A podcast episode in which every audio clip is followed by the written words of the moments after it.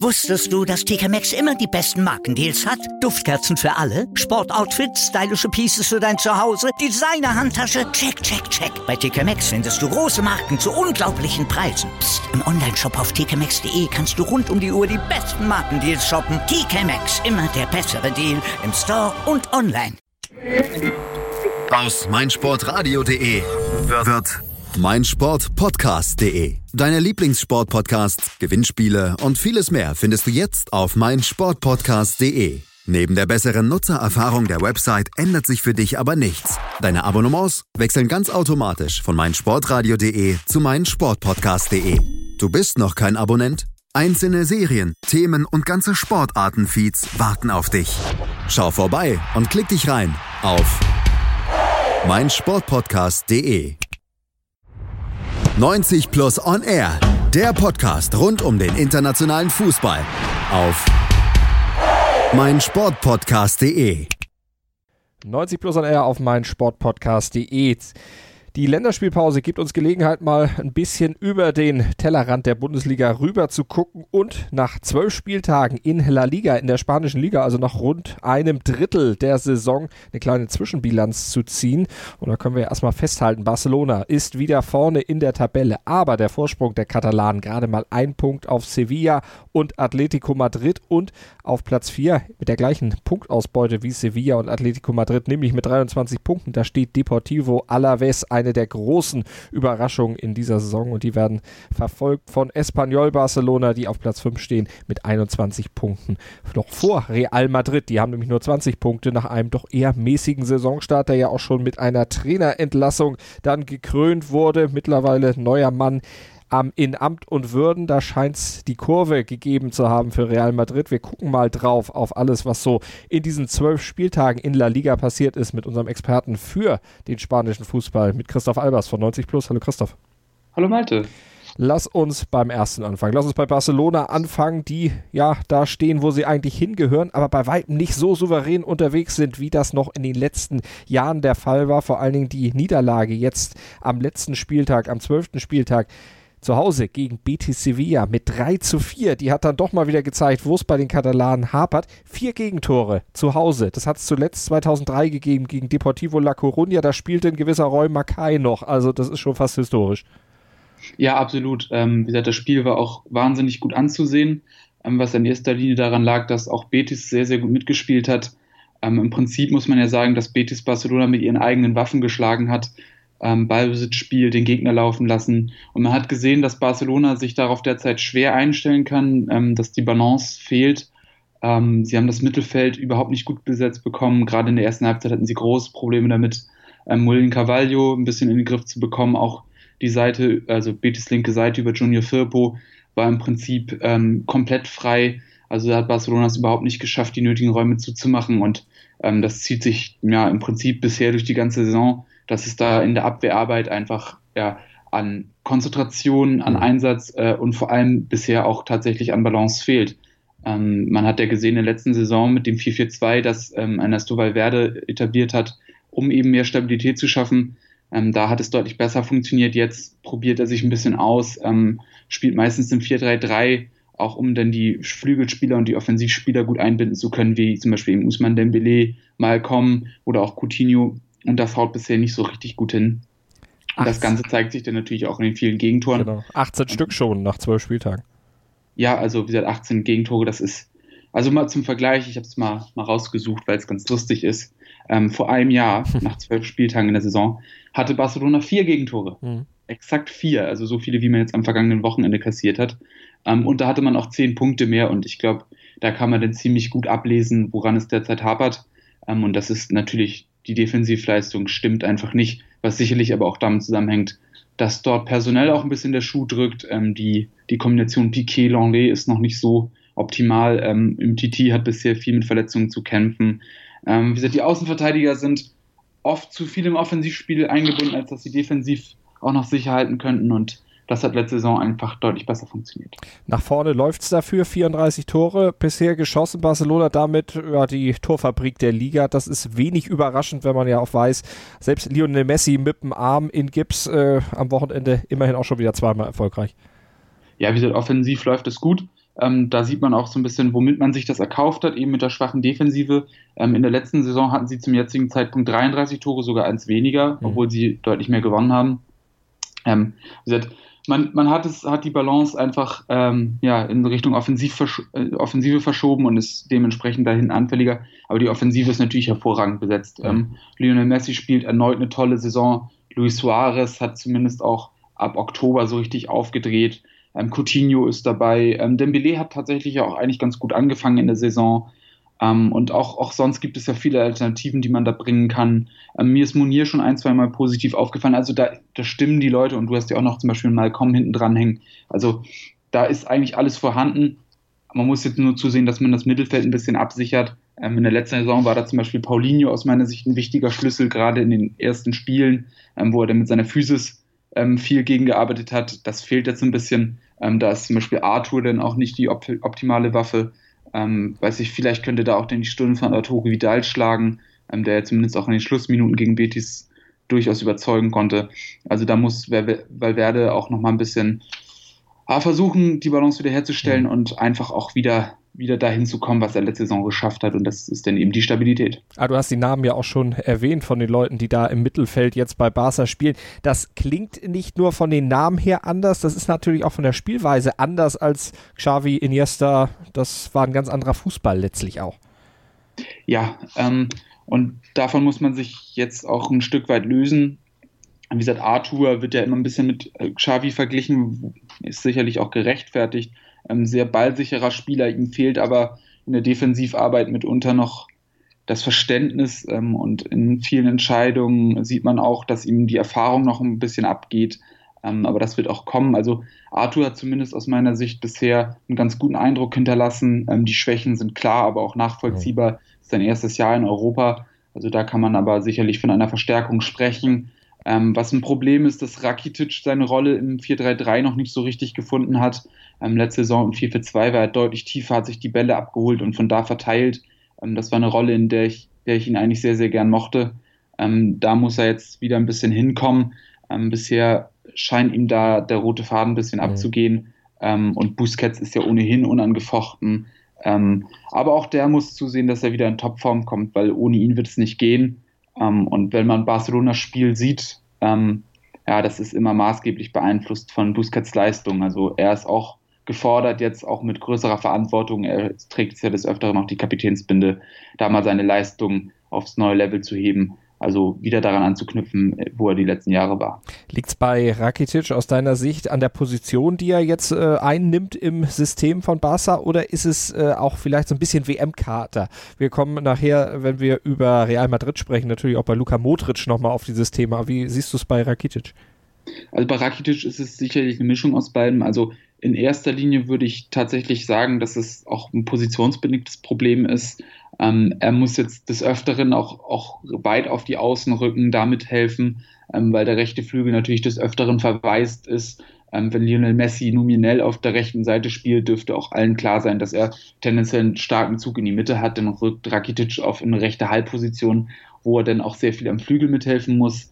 Ähm, Gleiches gilt, wenn Usman Dembele dort spielt. Ähm, auch dann ist er natürlich weit außen gefragt und da hat er einfach nicht seine Stärken. Ich mhm. glaube, auf einer tieferen Position wäre er deutlich besser aufgehoben, wie zum Beispiel bei der WM, wo er ja im 4-2-3-1 von Kroatien auch eher einen Sechser-Part übernommen hat und dann deutlich hinter Luka Modric spielte. Ich glaube, das würde ihm besser bekommen. Nichtsdestotrotz, ähm, WM-Kater sieht man natürlich auch bei Barcelona. Das geht natürlich an keiner Spitzenmannschaft vorbei. Und Rakitic, der mit Kroatien ja bis ins Finale vorgedrungen ist, ist davon sicherlich auch nicht ausgenommen. Ähm, wobei ich ihm tatsächlich bisher jetzt gar nicht so große physische Probleme ja, bescheinigen würde. Viel eher ist es, glaube ich, auch ein mentales Problem, dass man an ein, zwei Stellen denkt, dass ihm da vielleicht ein paar Prozent abgehen. Ähm, aber ich denke mal, da wird er wieder hinkommen. Ähm, es wäre ganz schön, wenn er ein bisschen mehr Entlastung bekommt, wenn er auch wieder in seine Rolle findet. Mhm. Ähm, und da könnte es dann auch eben auch eine Lösung sein, dass man den einen oder anderen ähm, Rotationsspieler ein bisschen mehr mit einbindet. Also ich denke da eben auch zum Beispiel an Arturo Vidal, der sich auch auch unzufrieden zeigte.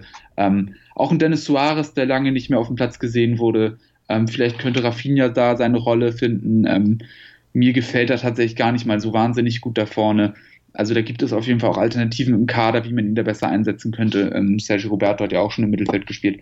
Also ich glaube, da könnte man ihn auch, auch mal durchaus rausrotieren ähm, und ihm die Möglichkeit geben, ja, sich, sich wieder ein bisschen besser zu finden, auch wenn er weiß Gott keine schlechte Beginn, hm. äh, keinen schlechten Beginn hatte der Saison. Ernesto Valverde wird sich da sicherlich auch in der Länderspielpause dann was überlegen, denn diese 3 zu 4 Niederlage gegen Betis, die kam, ja, du hast schon die Gründe genannt, aber sie kam ja letztlich auch irgendwo zwar überraschend, aber weil eben die Probleme eben da waren, die du schon angesprochen hast mit der Abwehr, letztlich auch irgendwo eine Folge aus dem, was da eben noch schief läuft. Äh, Deportivo, Mundo Deportivo, die spanische Sportzeitung, hat von einem Rückschritt geschrieben. Würdest du das auch sagen, dass äh, da jetzt es eher in die äh, untere Richtung geht, also eher bergab geht bei Barcelona. Jetzt nach dieser Niederlage kommt die Länderspielpause da vielleicht gerade zum genau richtigen Zeitpunkt, um so einen, ja, einen kleinen Stopp erstmal einzubauen? Also sie kommt natürlich insofern zum richtigen Zeitpunkt, als dass man jetzt Lionel Messi die Möglichkeit geben kann, wieder in Topform zu kommen, ähm, sich jetzt ein bisschen zu schonen, gut zu trainieren, um dann wieder voll einsatzfähig zu sein. Ähm, er ist ja jetzt nur zum Spiel gegen Betis zurückgekehrt und man muss sagen, er funktioniert auch so ziemlich gut, aber nichtsdestotrotz ist diese Pause natürlich gut, um jetzt auch an den Defiziten zu arbeiten. Ähm, insgesamt von einem Rückschritt zu sprechen, finde ich insofern schwierig, als dass es ja ohnehin eine Saison des Umbruchs ist. Mhm. Ähm, ich meine, wenn eine Größe wie Andres Iniesta den Verein verlässt, der, der so viele Jahre eine der prägendsten Figuren im Spiel war, ähm, das ist ja auch klar, dass dann ein Prozess in Gang gesetzt wird ähm, und dass es dann nicht mit Business as usual weitergeht. Ähm, aber ich denke mal, das war auch durchaus einkalkuliert. Und auf der anderen Seite muss man natürlich auch sagen, ähm, das Hauptaugenmerk in dieser Saison liegt sicherlich auch irgendwo auf der Champions League. Mhm. Ähm, der Verein lächzt danach, die Fans auch. Also alle sind, sind gewillt, jetzt den Henkelpott anzugreifen. Ähm, gerade nach dem, ja, nach der großen Enttäuschung gegen Rom letztes Jahr. Ähm, und ich glaube, das ist der Anspruch. Und man sieht es dann auch in, in gewissen Champions League-Spielen drehen sie dann völlig auf, ähm, wie zum Beispiel im 2-0 gegen Inter. Und dann ist es eine erdrückende Dominanz, wie man sie von Barcelona kennt.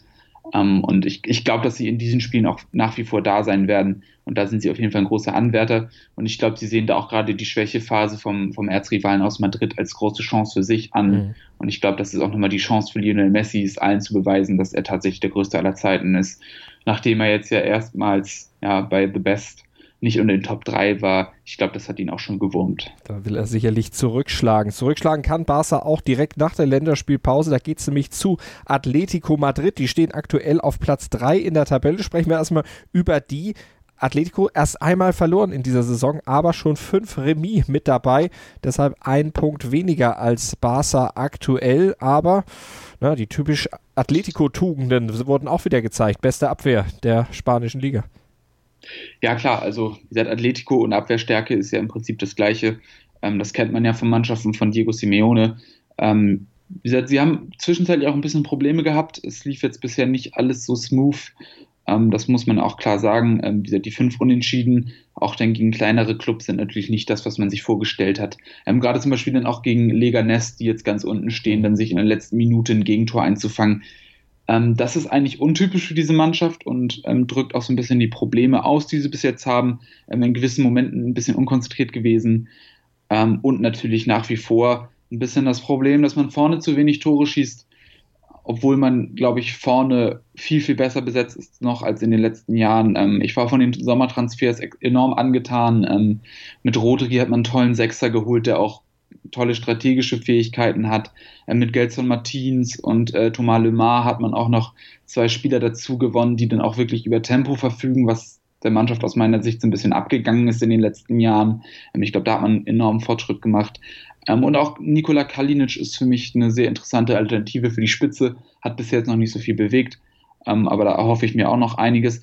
Also ich glaube, dass man da die richtigen Hebel eigentlich gefunden hat und die Mannschaft ist aus meiner Sicht glaube ich, so stark wie noch nie. Ähm, aber ähm, Simeone muss auch, auch dieses System jetzt erstmal ins Laufen bringen. Ähm, und es scheint jetzt langsam aber sicher besser zu funktionieren und dann auch ähm, so ein Zeichen wie das 2 zu 0 gegen Borussia Dortmund, wo die Mannschaft ja wirklich richtig überzeugen konnte, sind dann auch, auch das, wo man das Leistungsvermögen der Truppe einfach ansiedeln kann. Ähm, ich glaube, dass sie noch nicht an ihrem Limit sind und dass sie sich über die Saison noch steigern werden ähm, sofern nicht allzu viele Verletzungen dazukommen. Ähm, aber ich glaube, dass das eine Mannschaft ist, die wir noch lange an der Spitze mitsehen werden Und ich denke mal, dass die auch über kurz oder lang auch, auch vor Sevilla stehen werden. Ähm, aus meiner Sicht der einzige ernsthafte äh, Titelkonkurrent ähm, für Barcelona, solange Real Madrid jetzt keine komplette Kehrtwende vollzieht unter Solari. Ähm, das ist bisher für mich sehr, sehr schwer abzuschätzen, aber Atletico nehme ich auf jeden Fall sehr, sehr ernst und gefallen mir trotz der anfänglichen Schwierigkeiten. Ähm, gerade die ersten Spiele waren ja nicht besonders rosig. Mhm. Ähm, da war ja auch eine kleine Krise, was sicherlich auch WM-bedingt war. Ähm, aber die sehe ich auf jeden Fall ganz weit oben. Und Diego Simeone, den werden wir wahrscheinlich noch sehr viel länger auf der Bank von Atletico sehen, denn da wird momentan gerade an der Vertragsverlängerung gearbeitet. Ja, also ich kann es mir ehrlich gesagt auch nicht mehr vorstellen, gerade Atletico Madrid ohne Simeone. Ähm, er lebt ja alles vor, was diesen Verein momentan ausmacht. Ähm, das ist seine Mannschaft. Ähm, Spieler wie Griezmann haben nur seine wegen verlängert und ich glaube, dann ist es auch nur folgerichtig, dass der Trainer länger an Bord bleibt. Mhm. ich liebe es, ihm zuzusehen an der Linie. Es ist jedes Mal spektakulär. Ähm, die Emotionen, die er da zeigt, sind natürlich auch fast einzigartig und ähm, wieder per personifiziertes Atletico Madrid und es wäre auch sehr, sehr schade für La Liga, wenn man so einen Charakter verliert. Ähm, aber ich freue mich schon auf viele weitere Jahre mit, äh, mit El Chodo an der Seitenlinie. Und wir freuen uns natürlich dann auch, wenn Atletico tatsächlich das nachweist, was Christoph eben gesagt hat, nämlich dass sie der einzig ernstzunehmende Verfolger oder Konkurrent für Barcelona im Rennen um den Titel in diesem Jahr in La Liga sind. Aktuell steht ja noch eine andere Mannschaft zwischen Atletico und Barca auf Platz 2 und über die und über die drei, äh, zwei anderen Überraschungsmannschaften auf den Plätzen 2, 4 und 5 sprechen wir gleich hier bei 90 Plus und R auf meinsportpodcast.de. Wusstest du, dass TK Maxx immer die besten Markendeals hat? Duftkerzen für alle, Sportoutfits, stylische Pieces für dein Zuhause, Designer-Handtasche, check, check, check. Bei TK Maxx findest du große Marken zu unglaublichen Preisen. Psst. im Onlineshop auf tkmaxx.de kannst du rund um die Uhr die besten Markendeals shoppen. TK Maxx, immer der bessere Deal im Store und online. 100% Sport.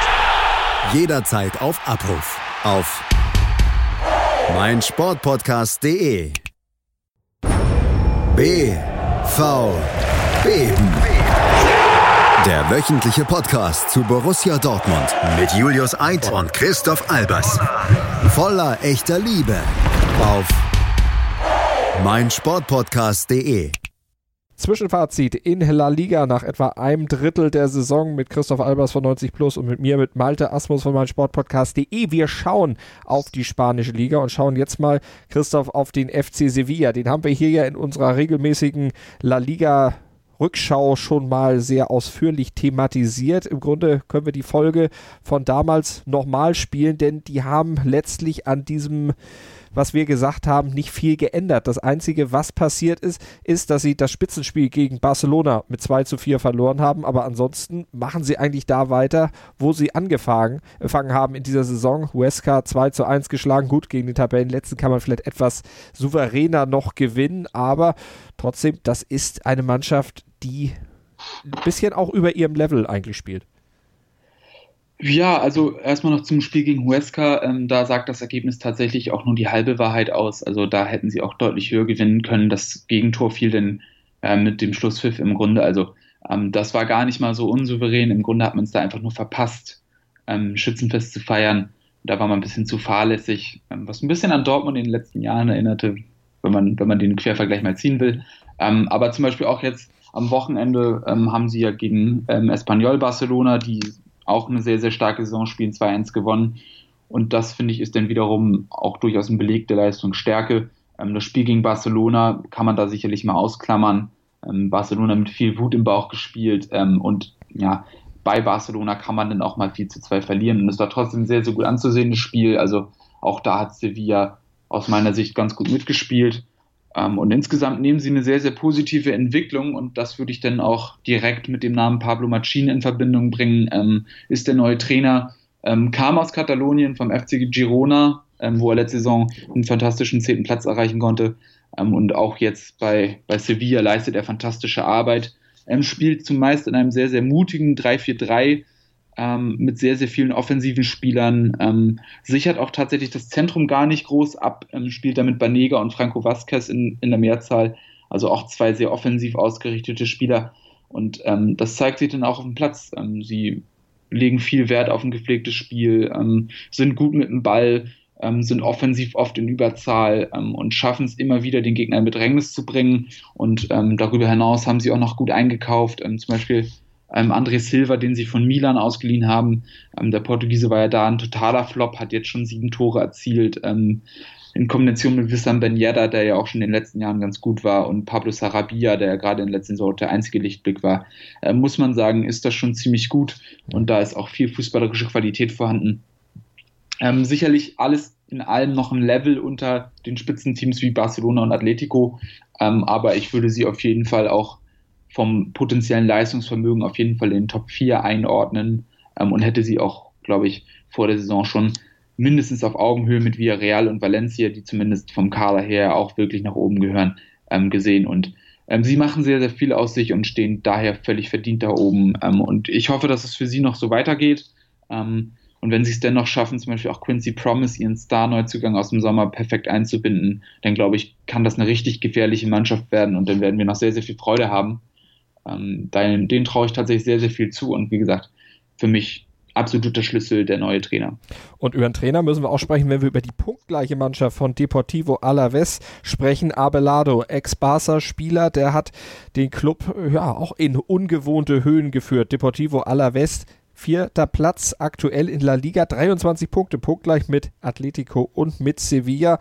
Und wenn wir sagen ungewohnte Höhen, dann stimmt das tatsächlich, weil Alaves Anfang der 2000er mal europäisch sehr weit nach vorne gekommen, ins Finale im UEFA Cup äh, drin gewesen, dort knapp gegen den FC Liverpool nach Verlängerung verloren, aber danach gab es nicht mehr allzu viel von Alaves zu bestaunen. Der Trainer und vor allen Dingen der von ihm implementierte Teamgeist bei Alaves, ganz, ganz großes Fund für diese Leistung bisher. Ja, absolut. Ähm, und gerade diese Stärke ähm, ist gar nicht mal so neu. Ähm, Abelardo hat ja äh, im Dezember letzten Jahres, also ziemlich ja, fast vor einem Jahr, übernommen, ähm, in einer sehr, sehr schwierigen Lage und hat es geschafft, Alaves mit einem sehr, sehr guten Schlusssport ähm, noch in der Liga zu halten. Also schon da hat man den Grundstein gelegt für die jetzt sehr, sehr starke Saison.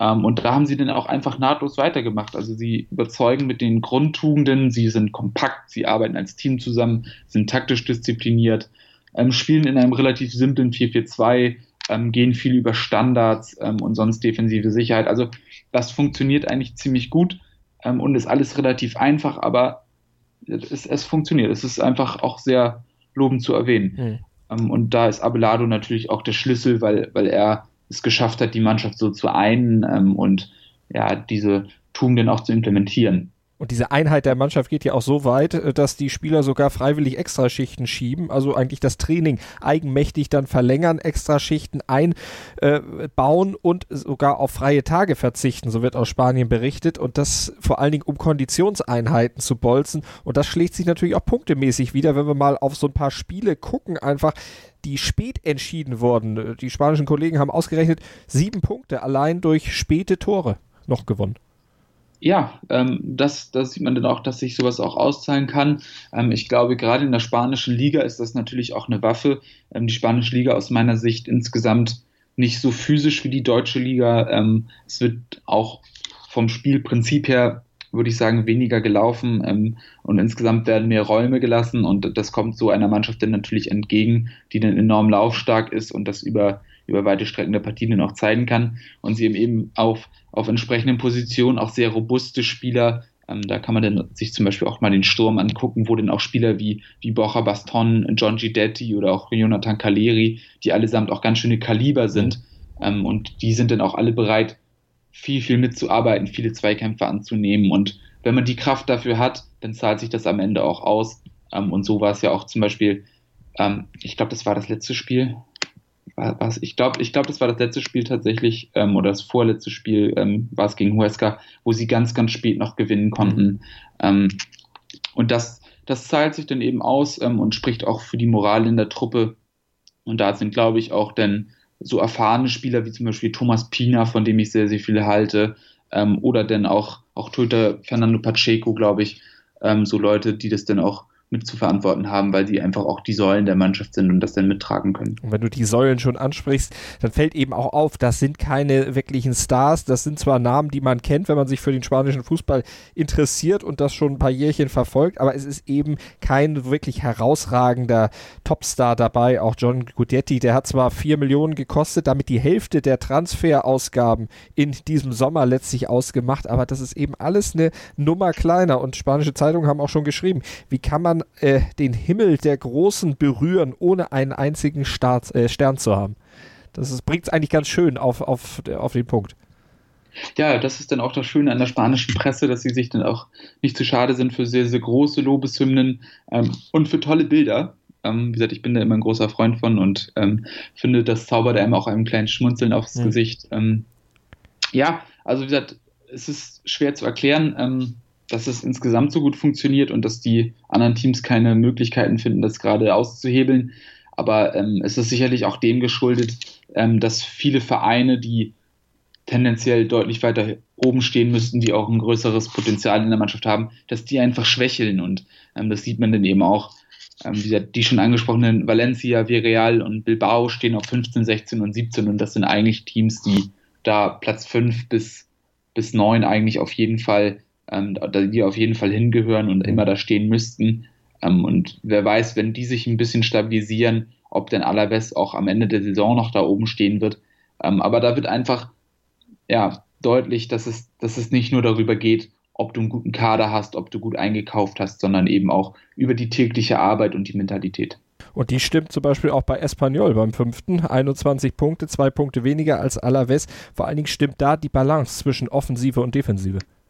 Ja, und auch hier müssen wir über den Trainer reden. Also das dritte Mal in Folge, dass wir hier, hier die Trainer im Auge haben. Ähm, da sitzt äh, der Herr Ruby auf der Bank. Ähm, Ruby kam auch im Sommer, ist mit Huesca aufgestiegen, also auch ja völlig aus dem Nichts, ähm, absolute Sensation. Und er hat sich dann entschieden, ähm, zu seinem Espanyol zu gehen. Also er hat auch Espanol-Background, ähm, war da auch schon in der Jugend und kettet sozusagen heim. Also es war auch irgendwo eine Herzensangelegenheit und natürlich hat Espanol deutlich mehr Potenzial als Huesca, was man jetzt auch in der Tabelle natürlich ablesen kann.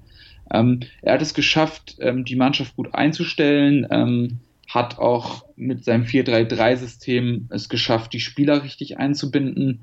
Ähm, und dann, wenn wir schon bei den Spielern sind, muss man natürlich auch hervorheben, dass sie ein, zwei echte Juwelen drin haben, ähm, die sehr, sehr gut performen, die auch noch viel Potenzial haben, ähm, die aber auf der anderen Seite sicherlich auch nicht ewig für Espanyol spielen werden. Und dann muss man natürlich sehen, wie nachhaltig der Erfolg jetzt ist. Also ich glaube, dass sie in dieser Saison noch, noch gut und auch über längere Zeit oben stehen können.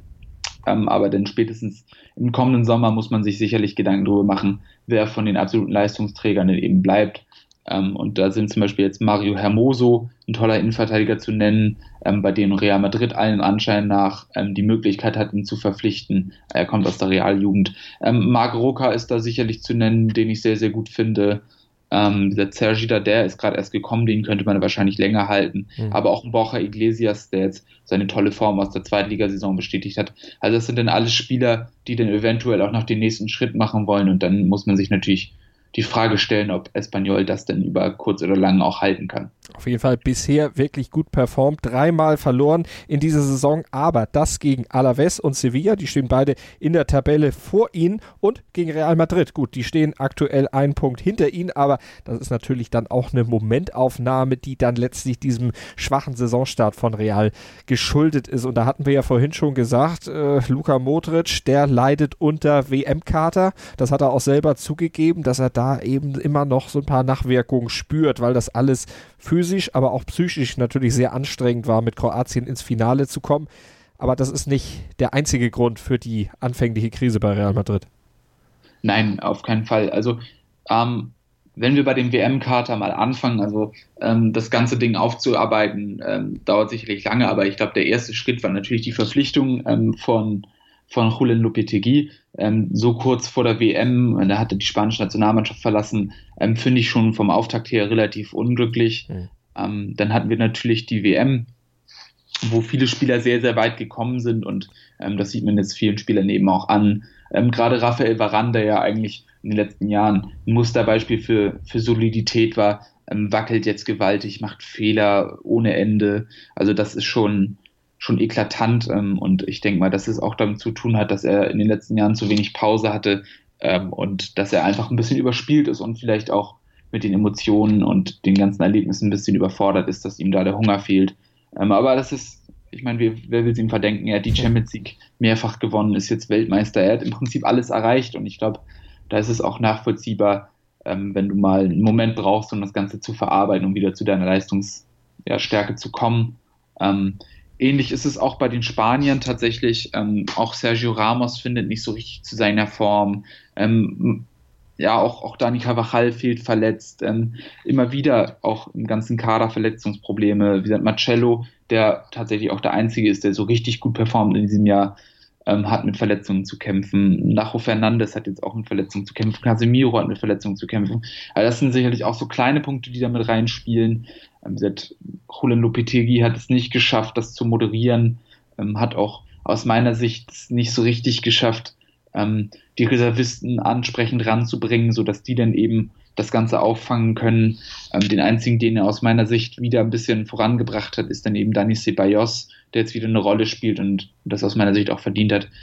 Aber allgemein fehlte da ein bisschen frischer Wind ähm, und da kommen wir dann natürlich auch zur Transferpolitik. Mhm. Ähm, auch da hat man sicherlich versagt. Man hat keinen Nachfolger für Ronaldo gefunden. Ähm, da fehlen jetzt die Tore, ohne Frage. Also Ronaldo als Fixpunkt äh, geht ihnen völlig ab. Gareth Bale kann das nicht im Ansatz auffangen. Ähm, Gleiches gilt auch für Asensio, der noch nicht wieder zu seiner Topform gefunden hat.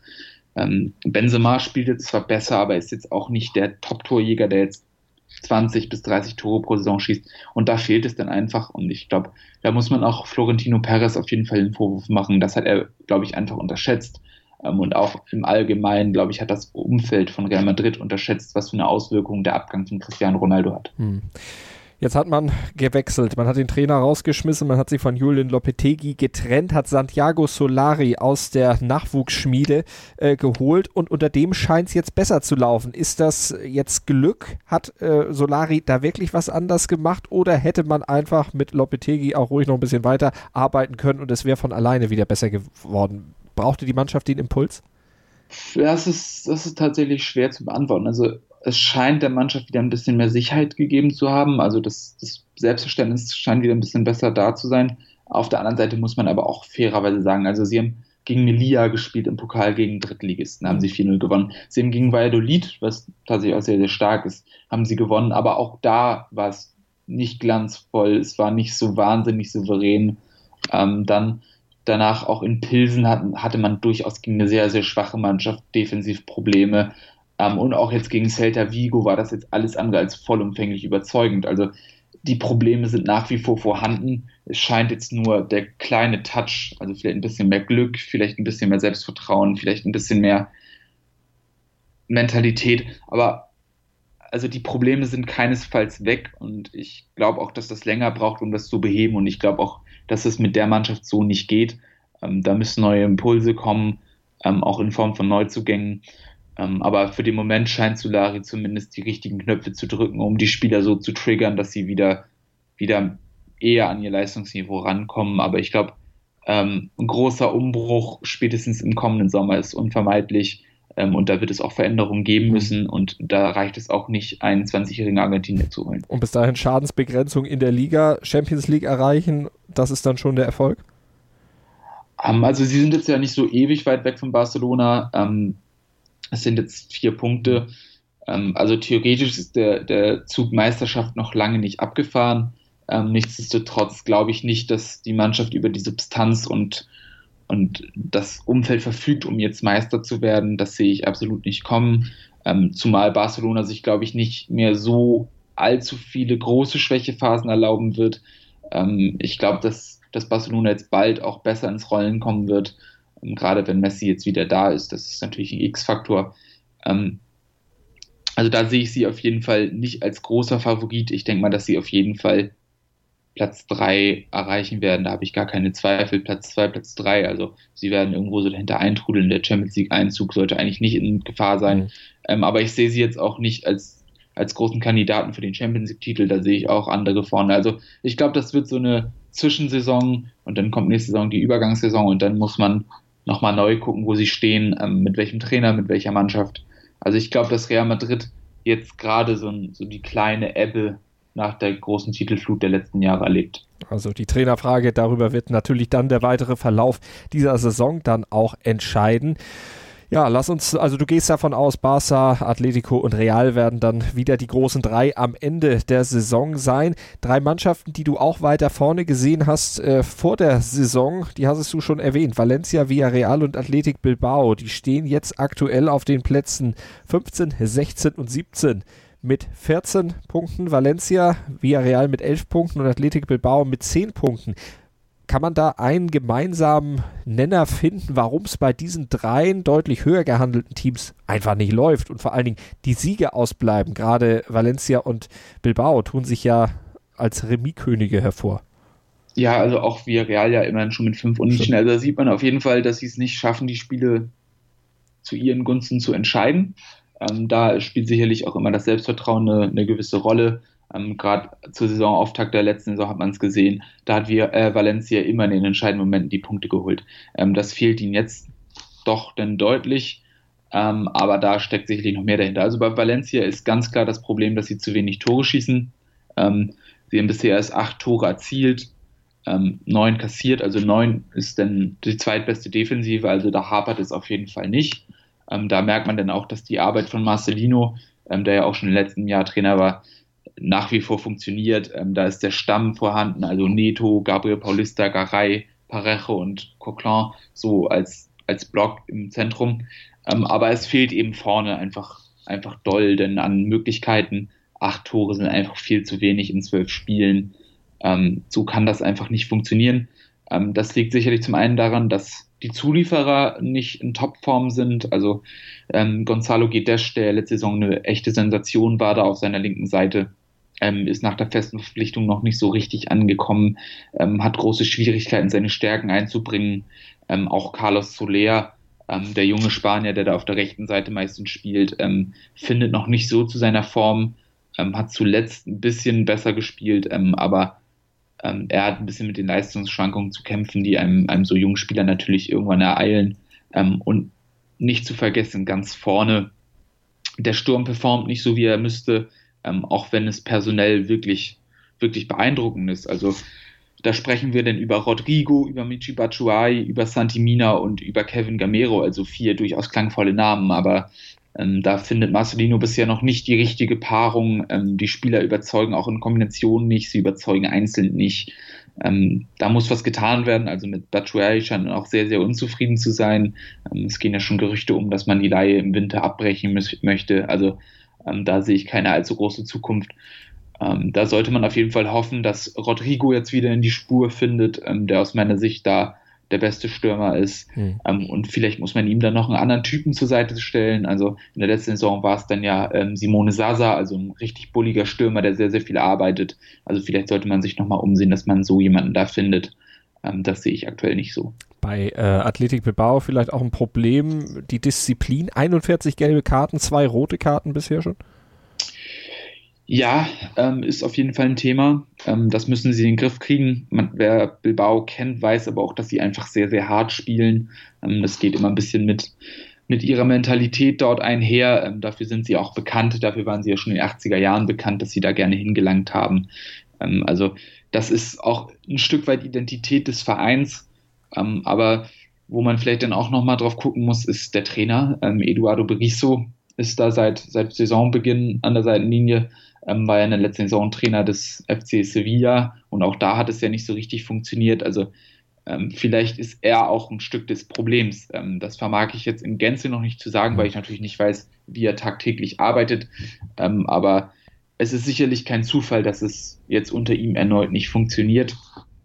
Ähm, darüber hinaus muss man ja auch immer sagen, ähm, dass es nicht ewig gut gehen konnte mit Aris Adugis in der Spitze. Ähm, der Mann ist jetzt auch schon schlanke 37 Jahre alt. Also man kann da sich nicht immer darauf verlassen, dass er an die 20 Tore schießt. Ähm, und da fehlt es dann vielleicht auch einfach ein bisschen. Ähm, der Top-Torjäger sind äh, Inaki Williams und Ika Munyain mit jeweils vier Toren. Ähm, das ist zwar nicht super wenig, aber auch nicht, nicht ausreichend. Und da fehlt es dann einfach insgesamt an Breite der Torschützen. Da sind zu wenig Leute, die dann da gefährlich sind. Ähm, und gleichermaßen schafft man es auch hinten nicht, die Null zu halten, wo ich dann, ja, wo ich dann Mühe habe, das zu erklären, weil eigentlich sind sie hinten ganz gut aufgestellt, ähm, so dass 19 Gegentore eigentlich nicht personell festzumachen sind, auch wenn sie mit Kepa Arrizabalaga natürlich ihren Stammtorhüter verloren haben im Sommer, aber ansonsten sind sie da eigentlich so gut besetzt, dass ich mir da eigentlich keine Sorgen gemacht hätte. Ähm, ich glaube, da fehlt einfach die Balance und wie gesagt, ähm, ich würde da Trainer Eduardo Berisso auch durchaus in die Kritik nehmen wollen und wie der sich weiterschlägt mit seiner Mannschaft und wie sich die anderen von uns angerissenen Problemfelder dann im Laufe der Saison entwickeln. Das könnt ihr natürlich hören bei uns hier auf meinsportpodcast.de. Wir haben die spanische La Liga natürlich auch regelmäßig im Blick bei uns bei 90 Plus und R hier auf meinsportpodcast.de mit Christoph Albers. Das war unser Zwischenfazit nach zwölf Spieltagen in der höchsten spanischen Spielklasse. Jetzt anlässlich der Länderspielpause und nach der Länderspielpause, da geht es ja unter anderem mit dem Duell zwischen Barca und Atletico Madrid dann weiter. Wir sind gespannt auf dieses Duell, auf die weitere Saison und erstmal vielen Dank an dich, Christoph. Immer gerne.